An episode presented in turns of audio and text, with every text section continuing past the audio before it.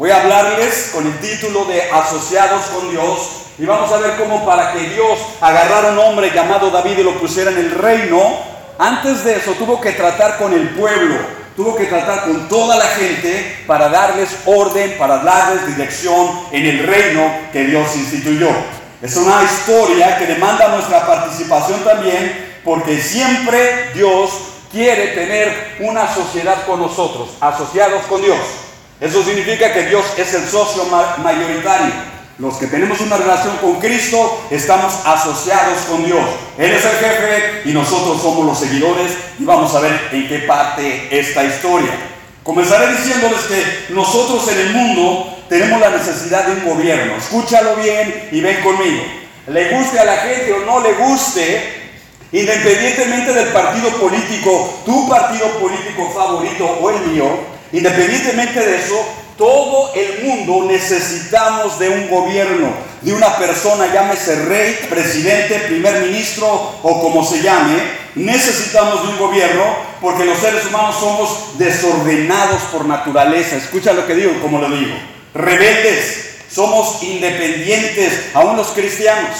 Queremos ser mi propia empresa, mi propio yo, y vamos a ver que conforme a la historia de la sociedad, eso realmente es imposible. Los gobiernos están aquí en la tierra, escuchemos esto, si estás de acuerdo o no, hablamos después. Si están de acuerdo los presidentes o los líderes, ojalá pudiera hablar con ellos.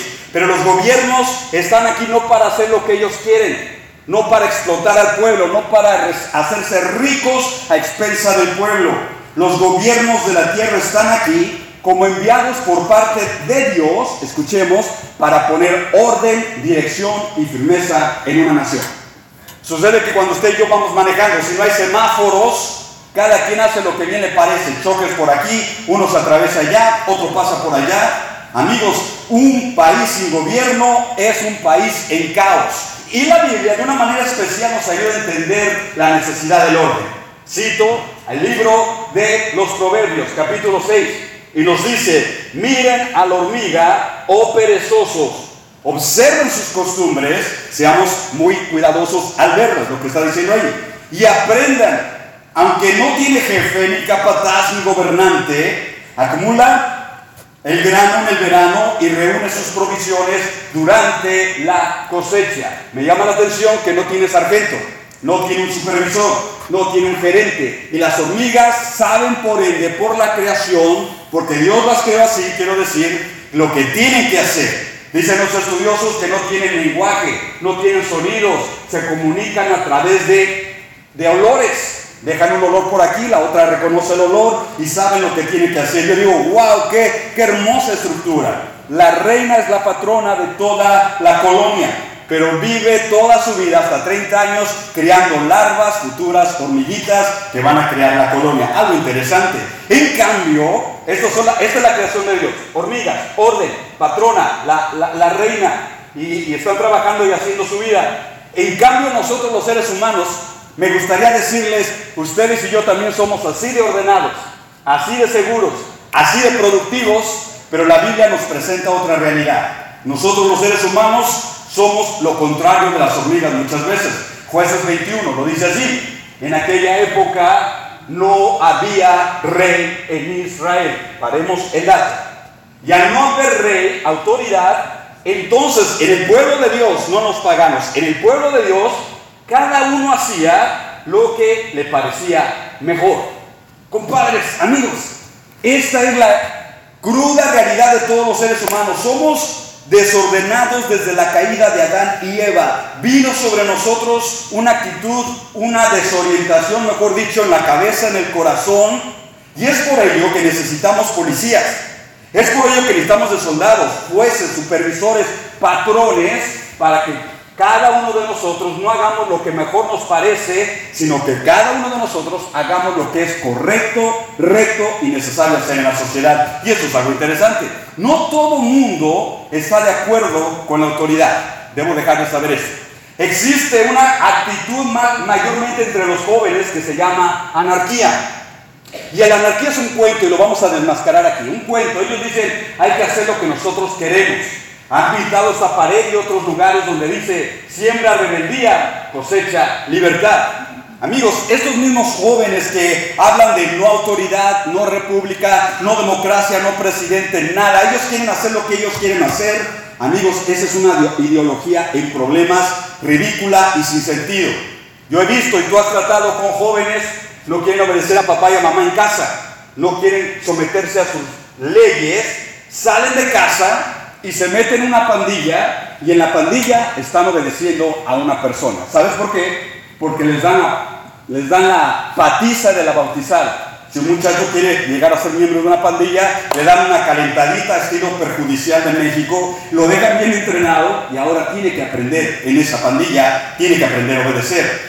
Estoy diciendo que anarquía no sirve, es un cuento, es simplemente una excusa barata para algunos muchachos incautos ser engañados por una de las mentiras de la sociedad. Hacen marchas ellos dicen no dictadura, no democracia, viva la anarquía y es ignorancia al máximo y lo digo basado en la palabra del Señor. Causan desórdenes en las calles, tumultos en las plazas, en iglesias, amigos, hay a veces también se quiere levantar el espíritu de la anarquía y eso no es de Dios, lo repito. Dios es un Dios de orden, 1 Corintios 14, 40. Todo debe de estar guiado en orden. El individuo, usted y yo, Dios nos ayuda a poner la mente en orden. Escúcheme por favor. Dios nos ayuda a poner la, la vida, el matrimonio, la familia en orden y también la iglesia, porque el orden glorifica al Señor. ¿Cuántos dicen amén eso, hermano? Amén. Y ahora, las hormigas nos han dado ejemplo a nosotros. Los hombres con huelgas, con tumultos, golpes de Estado y tanta cosa. Amigos, este es un escándalo en muchos países porque tenemos una naturaleza caída, lo repito. La Biblia lo dice así, pongamos atención, explicamos este texto que ha sido mal interpretado muchas veces. Somátese toda persona a las autoridades que gobiernan, te guste o no te guste, ¿verdad? La Biblia dice, sométete, y explicamos. Porque no hay autoridad sino de Dios, y las que existen por Dios son constituidas. Por consiguiente, el que resiste a la autoridad, al ordenado por Dios, se ha opuesto, y los que se han opuesto sobre sí recibirán condenación. Interesante este versículo de la Biblia. Compadres y amigos, lo que pasa es que mucha gente no lo entendemos bien. Explicamos, habla de dos cosas en ese verso. Primero, el principio de la autoridad fue establecido por Dios. Quiero decir, orden y progreso por Dios. Dios puso orden puso reinos, puso gente a cargo como el rey David, para allá vamos. Número dos, aunque la anarquía está presente, no prevalecerá sobre el mundo. Quiero decir esto algo porque son buenas noticias. Amigos, recordatorio para todos. Próximamente el Rey de Reyes y el Señor de Señores se llama Jesucristo. Próximamente viene por segunda vez para establecer su reino sobre la tierra y estamos contentos con eso. La iglesia estamos esperando ese evento, compadres amigos. Los presidentes lo quieren aceptar o no, crean en la Biblia o no, las naciones estén listas o no estén listas. Cristo Jesús viene a reinar y en el reino solamente hay un rey y su nombre es Jesucristo. Y todos nosotros y todos los que quieran meterse a ese reino por fe en Jesús estaremos felices y contentos sirviendo al Rey de Reyes y Señor de Señores. Yo digo amén. Pero este versículo crea problemas. Dices, ¿Cuál problema, compadre? El problema es este, que la gente pregunta, ¿pone Dios a criminales como gobernantes? ¿Acaso ese versículo está diciendo que Dios puso a Adolfo Hitler en Alemania para matar 6 millones de judíos? ¿Acaso ese versículo, lo vuelvo a recitar, no hay autoridad sino de Dios y las que existen por Dios fueron constituidas? ¿Acaso ese versículo dice que Stalin en Rusia fue puesto por Dios para matar mucha gente, que estás diciéndome que Dios puso esos criminales en el gobierno. Bueno, es una pregunta interesante. Y si tú no te la has hecho tarde o temprano, te la van a hacer. Si tú estás predicando la palabra con gente que lee la Biblia y pregunta y lee la Biblia y vuelve a preguntar, la pregunta es básica, es genuina y, merece una, una respuesta. ¿Acaso quiero decir que los asesinos corruptos, que los en América Latina está muy común esto? Que los presidentes entran y se llevan toda la riqueza de la nación y son ricos, millonarios. Eh, sabemos esto vez tras vez. ¿Acaso estoy diciendo que Dios los puso para robar? No estoy diciendo eso. Cuando estamos en España en un restaurante, mi esposa y yo, unos españoles nos preguntan, ¿de dónde sois? Ya decimos, somos mexicanos viviendo en Texas. Y el, amigo este nos dice, oh, tu presidente, ay, tu presidente es una cosa seria. Dice, cada tontería Yo pregunté, ¿se referirá de los Estados Unidos o al de México? no sé qué responder. Amigos, ¿quiere decir esto que, que Dios pone a cada persona corrupta en, la oficina del gobierno? La respuesta es no, no está diciendo eso Romanos capítulo 3. Y les voy a dar un ejemplo. Sabemos por la Biblia que Dios instituyó la paternidad. Paternidad. Dios la instituyó como un principio, como un modelo pero no significa que todo padre es aprobado por Dios. Venga conmigo, aquí está eh, eh, tocando fibra sensible.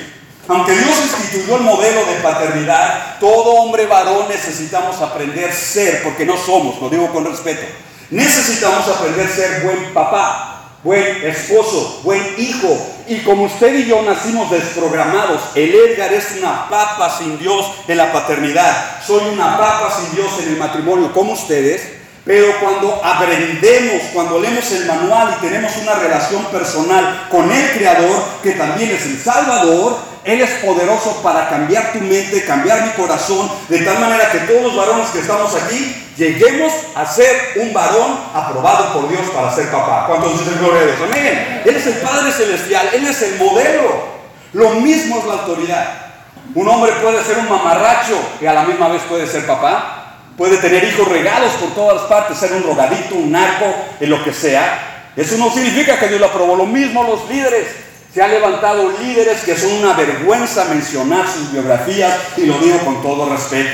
Y no estoy trayendo palabras de condenación. Ruego en mis oraciones que tarde o temprano se levanten evangelistas. Porque si ellos no han tenido evangelistas alrededor de sí, son totalmente fallidos, fracasados como nosotros. Ellos necesitaron voceros de Dios, profetas, evangelistas, pastores, que si ellos no han escuchado el mensaje de la gracia, escuchen. Nosotros nos presentemos el mensaje de la gracia y yo digo, alabados el Señor.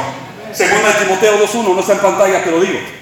La Biblia dice, ruego que se hagan oraciones, rogativas y peticiones por todos los hombres, especialmente por los que están en eminencia, en la presidencia, en la dictadura, donde estén, para que vivamos quieta y honestamente sobre esta tierra.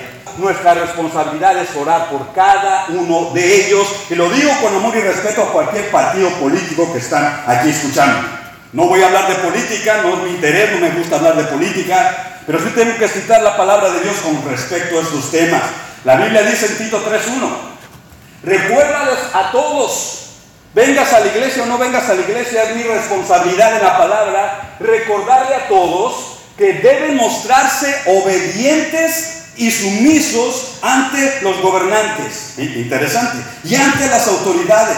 Siempre deben estar dispuestos a hacer lo bueno, dice, eh, eh, a no hablar mal de nadie, sino a buscar la paz, a ser respetuosos, demostrando o demostrando plena humildad, es lo que dice la palabra, en el trato para con todo el mundo. Y este versículo casa no solamente para los cristianos, no dice eso el versículo, no dice esto solamente para los creyentes, dice a todos.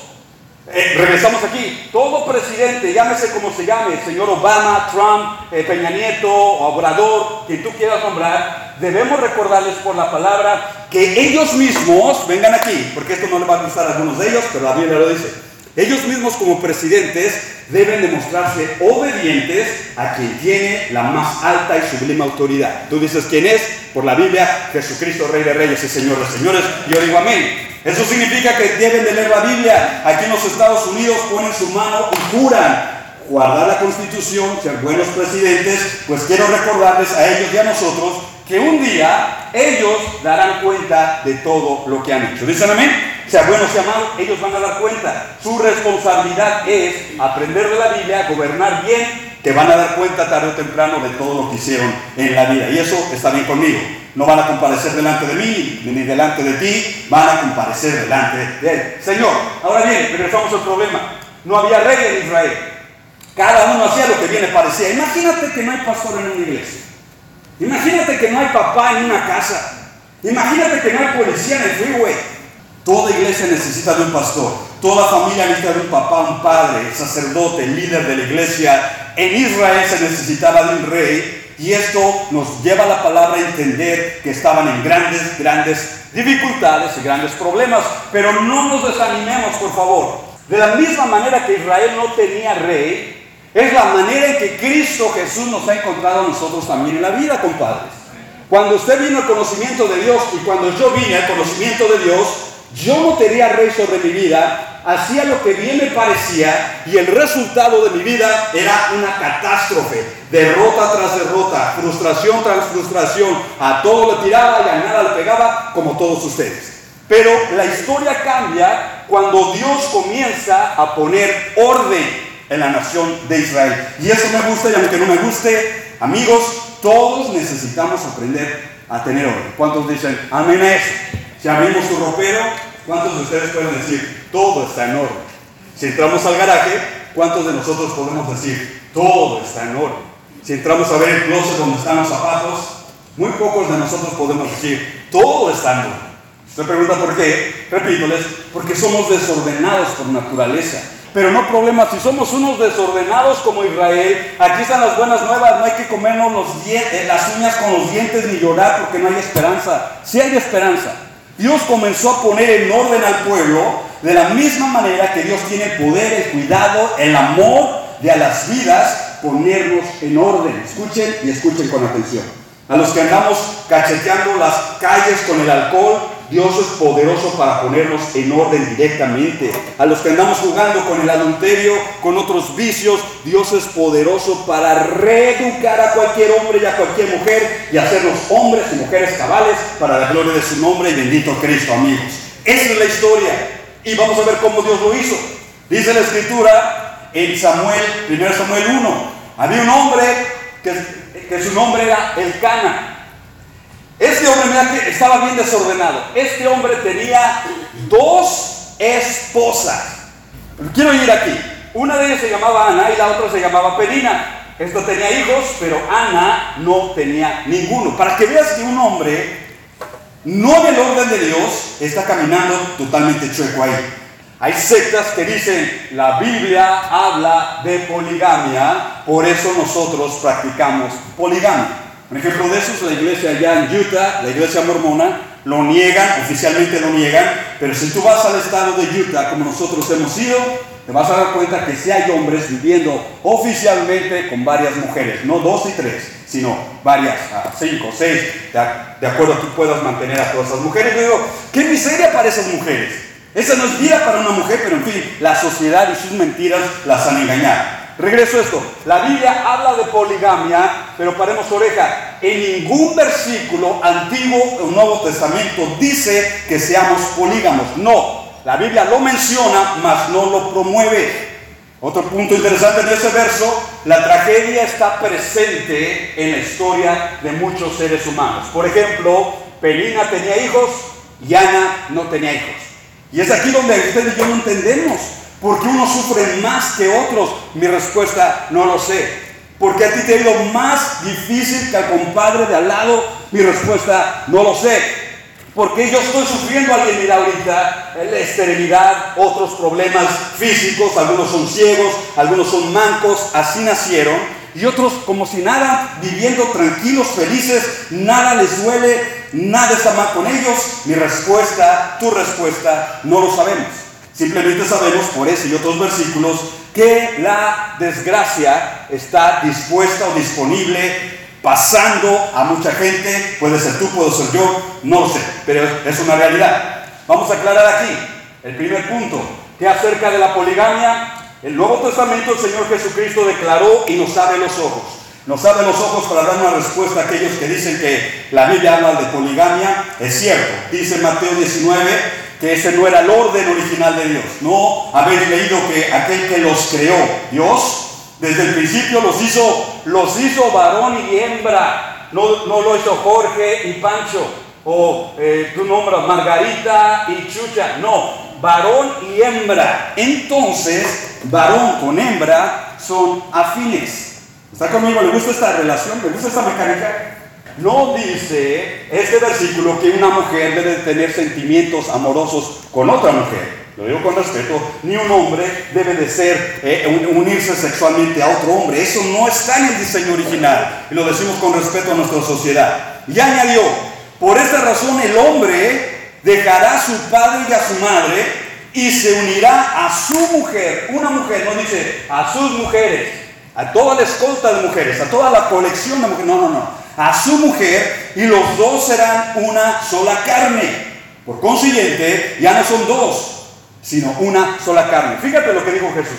Ya no son dos, no dice ya no son tres, ya no son cuatro, ya no son cinco. Estoy diciendo que la poligamia es un imposible en los planes de Dios, un imposible dentro de la sociedad de Dios. El problema sigue todavía adelante, dice el versículo 6. Y la rival, Penina, provocaba amargamente, la irritaba. Penina significa perla, tal vez porque tenía muchos hijos, la mujer brillaba como una perla. Tener muchos hijos en tiempo bíblico era una bendición, era una seguridad, era una aseguranza. Cuando tú envejecías, los hijos cuidaban de los ancianos. No había sistema de gobierno para cuidar de los ancianos.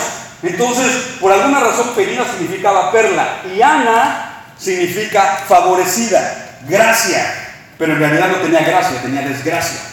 ¿Vienes a realizar esto? Entonces, la penina, la perla, dice que estaba afligiendo amargamente, constantemente a Ana, porque el Señor le había dado hijos a la penina, y esto sucedía año tras año, ¿cuántos años? No sé, pero ahí estaba el problema, la estaba afligiendo con palabras, con actitudes, y mire, aquí está otra cosa interesante, siempre que ella subía a la casa del Señor, la otra la provocaba.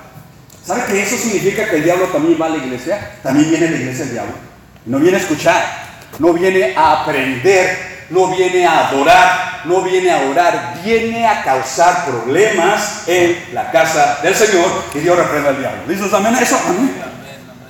Peleando en la casa de Dios, trayendo celos en la casa de Dios menoscabando a otra en la casa de Dios y se decía o se sentía sierva de Dios, yo reprendo al diablo. Y eso puede estar de moda todavía en algunas iglesias y que Dios nos libre de contaminarnos con ello. Estoy diciendo que Ana tenía una vida en cenizas, compadre. No fuego, peor, cenizas. Año tras año recibir esa humillación, año tras año venir a la casa del Señor y en lugar de adorar al Dios vivo, está recibiendo humillación de la penina, vez tras vez. Oiga, esa vida no brillaba, esa vida, esa vida estaba en cenizas, quemada. Es cuando, es cuando, por favor ven conmigo, es cuando no sabemos qué responder a las tragedias. ¿Por qué esto? ¿Por qué el otro? ¿Por qué le pasa esto a ti? ¿Por qué al fulano, al compadre? No tenemos respuestas muchas veces. Una vida en cenizas, una vida llena de humillaciones, y una vida, una vida llena de burlas. Y algunos de los que me están escuchando tal vez estás en la misma situación. La gente se burla de ti, la gente te discrimina, la gente te menoscaba y esto es en la casa de Dios y, y, hay problemas físicos en tu vida. En este caso puede ser esterilidad. Amigos, no es una historia agradable, más sin embargo está en la Biblia. Y lo peor de todo, no tengo respuestas. Yo quisiera tener una respuesta para todos los hermanos en sus necesidades y no la tengo. Ningún hombre la tiene. Pero es entonces que al estudiar la palabra de Dios, escucha y escucha con atención, ponemos, podemos, al estudiar la palabra de Dios, si estás en cenizas, al estudiar su palabra, podemos entonces captar algo de lo que Dios nos va a enseñar ahorita. Escuchemos y escuchemos con atención. La vida puede ser cruel para algunos más que otros. La vida puede ser difícil para algunos más que otros, es cierto, no lo niego, pero a la misma vez leyendo la palabra de Dios, descubro que Dios es siempre bueno para con todos. ¿Cuántos dicen gloria a Dios, hermanos? Amén. Tenga lo que yo quiero no lo tenga, Dios es bueno. Me muera hoy, me muera mañana, Dios es bueno. Salga el sol o no salga, Dios es bueno y para siempre su misericordia. Y lo estamos anunciando aquí. Ahora, eh, por favor, por favor, yo sé que esto no es muy agradable de hablar, yo lo sé, no es muy agradable de escuchar, pero necesitamos aprender a dar una respuesta con la palabra de Dios a medida la tenemos. Es decir, para Dios como socio mayoritario y para nosotros como sus hijos, como sus siervos, como sus seguidores, aprendamos de que nunca es demasiado tarde. Y eso es lo que algunos no entienden. ¿Cuánta gente en la hablar de su vida nos dicen palabras como todo se echó a perder? Esto se acabó ya no hay más, ya, ya, ya me rindo, me salgo de la batalla, tiro la toalla, cuelgo los guantes. Mucha gente ha renunciado así por, y no los culpo. La vida no ha sido fácil, compadre. La vida ha sido dolorosa, humillaciones, problemas físicos, no los culpo. De hecho, me atrevo a confesarles que yo he estado también ahí a punto de tirar la toalla y decir no más, y tal vez ustedes también. Pero es entonces cuando venimos a la palabra del Señor cuando tenemos una correcta actitud de adoración, Señor, no lo entiendo, no me gusta, no me favorece, me hace sentir mal, pero soy tu hijo y tu siervo incondicional y me acerco a ti en fe, sabiendo que tú eres un Dios galardoneado, recompensador y tarde o temprano harás justicia en mi necesidad. Cuando tenemos una actitud así, hermanos, un rayo de, de luz del cielo comienza a alumbrar nuestro entendimiento espiritual. Por favor, quiero hablar de la espiritualidad aquí. No todo se resuelve con la mente, amigos. Los problemas en la vida no todos se van a solucionar con tus sesos y mis sesos. que yo soy muy, muy smart, decimos algunos. Qué bueno, te felicito. Pero hay muchos problemas en la vida que necesitamos no solamente conocimiento, necesitamos revelación de Dios, necesitamos visitación de Dios, necesitamos una palabra que no venga del hombre, una palabra que venga de Dios a mi problema, a mi situación específica y de esto trata la historia. Cuando un hombre, cuando el Edgar, todo quebrado, todo tronado, humillado, burlado por los demás, abro mi corazón y mi espíritu, me doy a la lectura de la palabra, mira qué joyas encontramos en la palabra. Romanos 1.7 lo dice así, que Dios nuestro Padre y el Señor Jesucristo, mira lo que ellos están dispuestos a hacer, os concedan gracia y paz. Y yo digo, amén. Porque no es lo mismo, por favor, ven conmigo, que este es el centro de la historia. No es lo mismo estar dentro de un fuego de tribulación sin paz y sin gracia a estar en una misma, la misma tribulación, los mismos problemas, la misma enfermedad, la misma esterilidad, la misma crisis, como se nombre. Una persona puede estar en el mismo problema con gracia y con paz y otro sin gracia y sin paz no tengo que comer, yo estoy en la misma situación, no estoy quebrado físicamente, económicamente, yo estoy en la misma situación, pero tengo gracia y paz y alabado sea el nombre de Cristo Jesús. ¿Sabe qué hace años? Y llegó un momento donde nosotros no teníamos que comer. Habla de mi mami, mi hermano y mi hermanita. Quedamos solos en casa. Yo sabía la verdad, mi mamá lo sabía y no había nada en el refri, no había nada en la mesa y, nos sentamos, mi mamá se sienta, nos sienta a todos y dice, vamos a orar por los alimentos de hoy. Y un escéptico, incrédulo, yo era él. ¿cuáles alimentos? Sí, no hay nada, por favor, no hay nada, de nada. Mi mamá se sienta y empieza, Señor, te damos las gracias por tu provisión, gracias porque tú eres un Dios fiel, y empieza a orar y orar y el estómago acá, tú sabes cómo trabaja esas cosas. Termina la oración y dice, amén. Y yo aquí la mente incrédula, escéptica, a ver qué pasa, qué vamos a comer, chulas rebanadas de aire, qué va a pasar aquí. Y en ese momento, alguien tocó la puerta. Dice, Edgar, levántate y abre la puerta. Y sucede que esto nunca pasaba, pero la comadre Susana tenía una fonda allá en México, un restaurancillo. Y, y, llega, mandó una de sus trabajadoras y llega a tocar la puerta, la señora estaba toda penada. Y le digo, Señor, ¿qué puedo, qué puedo servirle? ¿Qué puedo ayudarle? Dice, por favor, no se ofenda, no se ofendan, por favor, me da mucha pena decir esto, pero eh, la señora Susana me mandó a entregarles esto como un, como un don, como un regalo, como un presente. Yo sé que tal vez no lo necesiten, pero aquí se los doy, por favor, disfrútenlo. Y cuando yo lo vi dije, mmm, venga, presta para la orquesta, que nada te cuesta y vamos aquí a disfrutarlo. Y es la bendición de Dios. Otras personas pueden estar en el mismo problema, en la misma situación, y en lugar de decirle gracias a Dios y bendecir el nombre de Dios, están amargados, están murmurando, están maldiciendo, esta vida no vale nada, sufriendo empieza, sufriendo se acaba, por eso, eh, tú sabes la canción esta. Compadres amigos, lo que yo sí sé, si tú eres un siervo, un socio con Cristo, pese a lo que estás viviendo, pese a donde estás caminando, pese lo que haya venido sobre tu vida, sobre mi vida, cuando tenemos una conexión con el Salvador, hay gracia y paz y alabado sea el nombre del Señor. Dices amén. Dale fuerte el aplauso a Cristo Jesús. gracias, Muchos de nosotros llegamos a los Estados Unidos sin documentación, como este servidor. Éramos pastores de jóvenes, no tenía documentación.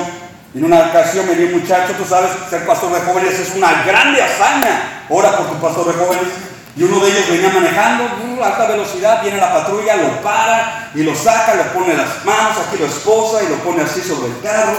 Y yo voy pasando y dije, uff, este gay va a la iglesia, este muchacho es uno de los míos. Tengo que ser un buen pastor, tengo que regresar y hablar con el oficial de ver qué pasó. Y el otro lado de mí decía, no, déjalo, eso no tiene problemas, fíjate que no lo conoces. Acá así somos. Entonces me regreso. Y cuando me paro con el oficial le digo, En inglés, hey, what's going on? ¿Y tú quién eres? Soy el pastor de jóvenes de este muchacho. Pues ven para acá, licencia. Creyó que éramos de la misma pandilla de la misma mafia. No, yo soy pastor de jóvenes, no soy mafioso. Y cuando le enseño mi licencia, saco mi licencia año 1994, que me la dieron Morelos. Mi licencia en México parecía una de esas tarjetas de la CONASUPO, tú sabes, todas blanditas. Y, y, se la doy al oficial y me dice, hey, what's this? Le digo, driver license, valid driver license for Mexico. No, me dijo, no. Si te agarro la próxima vez manejando sin licencia o me presentas esto otra vez, te quito el carro, te pongo un warning y te doy una multa. Y por querer ayudar a este, dije, salí hasta regañado, como el perrito con la cola entre las patas, Señor. Y bueno, me fui a orar. Dije, Señor, si tú me quieres en California pastoreando a estos muchachos, por favor, dame una licencia que sin papeles, sin seguro social. Bueno, hago la historia corta. Me dice uno de mis amigos, vamos a aplicar al DMV, así le llaman allá donde aplicas. Y fuimos y me formé y hice los exámenes y todo, me dijeron papeles y seguro social. Le dije, no tengo. La señora delante de todos, una línea grande, yo sin papeles, me dijo, no papers. Y todo el mundo, no papers, no papers. No driver license. Qué feo se siente, amigo. Y salí ahí todo humillado otra vez.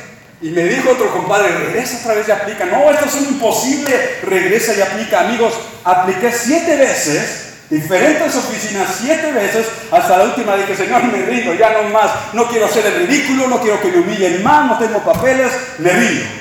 Y tiempo después, llegando a la casa, a humilde casa, caminando por ahí, abro el buzón y por primera vez vi un sobre que decía DMV, Departamento de Motores y Vehículos, a nombre de Edgar Marañón. Y cuando agarro dije, ah, caray, ¿qué será esto? No, no puede ser. Imagínate, ¿cómo somos incrédulos? Dije, no, no, no puede ser. Y por aquello que empiezo a abrirla, ¿y qué crees que era? Cuando la saqué, era mi licencia de California, sin papeles, sin seguro social, pero para Dios no hay nada imposible. Yo digo, alabado es Cristo Jesús, bendito su gracia. Ahora, ven conmigo, en ese tiempo de angustia tuve gracia y paz en esperar en Él. Algunos de nosotros llevamos años como, eh, como Ana, sufriendo y sufriendo y sufriendo. Es cierto, yo no me gusta, no me gusta esa historia de sufrimiento, de estar esperando, pero si Dios está en control, Él sabe el momento adecuado para responder. Dice el versículo 9.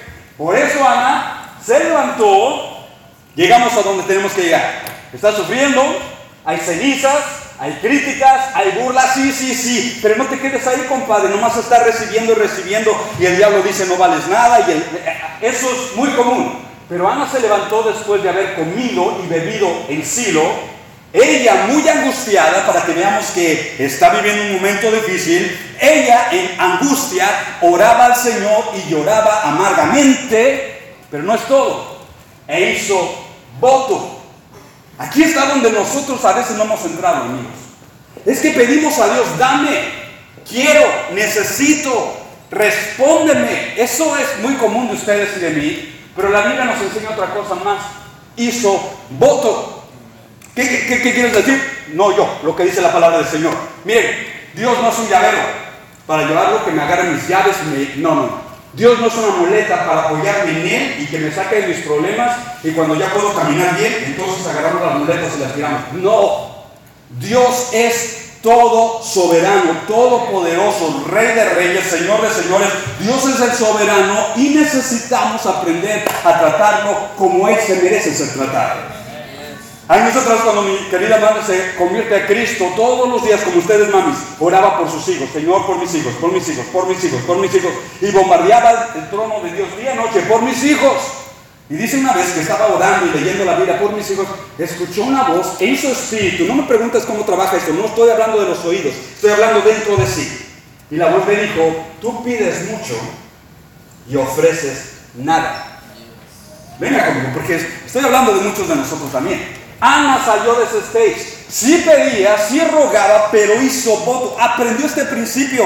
No se trata de mí, no se trata de que yo soy la estrella, no se trata que Dios tiene que ajustarse a mi agenda. Ella comprendió que la mejor manera de tocar el corazón de Dios es pasar sobre nuestro egoísmo y pedir para el reino de Dios antes que para nuestras propias necesidades. ¿Por qué lo digo? Por el contexto.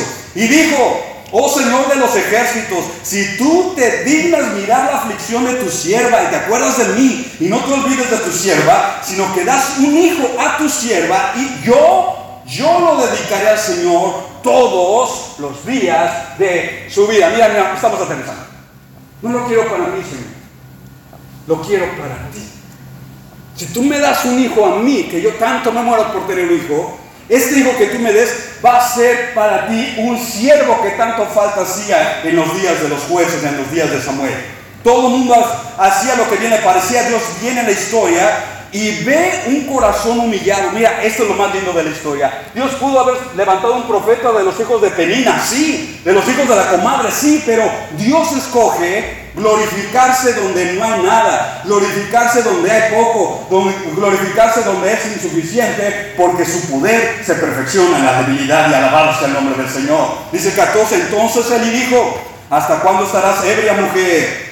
Pero Ana respondió, dijo, no señor mío, soy una mujer angustiada en el espíritu, no he bebido vino ni licor, sino que he derramado mi alma delante del Señor. Tiempo de orar y platicar. Amigos, se lee fácil, se escucha fácil, pero algunos de los que me están escuchando, yo posiblemente, todavía no he aprendido a derramar el alma delante del Señor. No dice, pidió adoración. Es fácil, ore por mí, pastor. Y yo llego y le pongo la mano. Fácil. Esto va más allá de eso. Esto va un momento a solas. Esto va a un momento de completa humillación. Tienes necesidad, tienes problemas, tienes un gigante de adversidad. Amigos, cuando usted y yo aprendemos a derramar el alma, a quebrar el ser, a orar, pero orar como si fuera el último minuto de mi vida, no gritó porque el contexto dice que palabras no se escuchaban. Ella lo hizo en el corazón, ella, lo hizo en el interior. Ese, ese lamento, ese, ese momento de derramar su alma delante del Señor cambió toda su vida, compadres. Por favor, escuchen lo que estoy diciendo. ¿Sabes por qué seguimos amargados? ¿Sabes por qué seguimos tronados? ¿Sabes por qué seguimos eh, rogándole al hombre eh, pidiéndole al hombre y no a Dios, es porque no hemos aprendido este principio. Pero cuando en el momento que usted y yo aprendemos a rogarle a Él, a pedirle a Él, a suplicarle a Él y no al hombre, en ese momento ocurren respuestas gloriosas para la gloria del Señor, compadres. La escritura dice, para que veas qué tan grande y qué tan significativo fue ese momento, dice el versículo 18, y la mujer se puso en camino después de haber derramado el alma. Y ya no estaba triste, su semblante. Ya no. No está embarazada, su No. Ella comprendió que el secreto de su felicidad no era un niño. Por favor, esposa, escucha Tal vez tu esposo está de la patada, el ogro, el marañón, el ogro, es el monstruo. Pero él, el esposo, no es el secreto de tu felicidad. Es Dios. No es tu trabajo. No es la iglesia. Es Dios. Y cuando dejamos esa carga en las manos de Dios, esa mujer dijo, ¿cómo puedo seguir triste, Camán? Que me siga humillando la menina, que gaste su tiempo. ella cambió su rostro, no estaba ya más triste porque aprendió, aprendió un principio fundamental que encontramos en las escrituras. Tú dices, ¿cuál es ese principio fundamental? Lo dice el contexto. Ana concibió después de haber cambiado su actitud. Ana recibió un niño después de haber cambiado su mentalidad de tristeza por gozo, de cenizas por una perla, y pasado un año dio a luz un niño y le puso por nombre Samuel, porque dijo, al Señor lo pedí, no es casualidad, lo pedí al Señor y gloria sea al Señor. Y termino con ese testimonio. Cuando Dios nos concedió comprar la primera casa a mi esposa y a mí, no tenemos papeles, se los acabo de decir. No tenemos mucho dinero. Íbamos a pagar menos por la casa comprada que lo que nos subieron la renta. Y recuerdo que fuimos a aplicar por el préstamo, ¿te acuerdas, hacer? Para vergüenzas, muchas ocasiones. Y me dice el prestamista, eh, bueno, este es tu, sueldo. ¿Y el sueldo de ella? Y le, decimos, no, no, no, ese es, todo el sueldo de los dos combinados. Ese es. Vamos, dijo. Papeles. Los de la licencia de Dios, nada más. No licencia, no. No, no. Y el, el de los ¿están jugando conmigo qué les pasa? No, no, señor, más venimos a ver si se puede o no se puede. Él tenía otros inversores, otros inversionistas, y dijo, bueno, váyanse, no, a ver qué puedo hacer por ustedes, pero nos cerró la puerta. En ese transcurso, mi esposita y yo agarramos a nuestras nenas, una en el cárcel, en el stroller, y mi esposa y yo, las chiquillas, nos pusimos como el pueblo de Israel a darle vueltas a la casa siete veces. No lo dice la Biblia que lo, tenemos que hacer así, subrayo. Pero nuestra locura y desesperación y en nuestra fe y confianza estaba hasta la Biblia, ¿se acuerdan? Porque eran chiquitas, pero mi esposa y yo dándole vueltas a la casa, una, y orando, diciendo, Señor, si esto es tuyo, ábrenos las puertas en el nombre de Jesús. Dos, a la tercera vuelta había depresión, había tristeza, pero cuando dimos la última vuelta, la siete, la séptima, un sentir de gracia y de paz vino a nuestro corazón, como diciendo Dios, esta batalla no es de ustedes, esta batalla es del Señor. Y dijimos, gracias a Dios. Tiempo después, no mucho tiempo después, nos habla el prestamista y dice, ¿saben qué? Les conseguí un préstamo. Van a poder comprar su casa. Y nosotros le damos la gloria y la honra a Dios, porque lo que es menos, en lo que no teníamos, donde todos habían cerrado las puertas, cuando Dios abre la puerta, nadie cierra, y cuando Él cierra, nadie abre, y alabado su nombre por toda la eternidad. Decimos, amén, aleluya. Por favor, vamos a ponernos todos sobre nuestros pies, iglesia.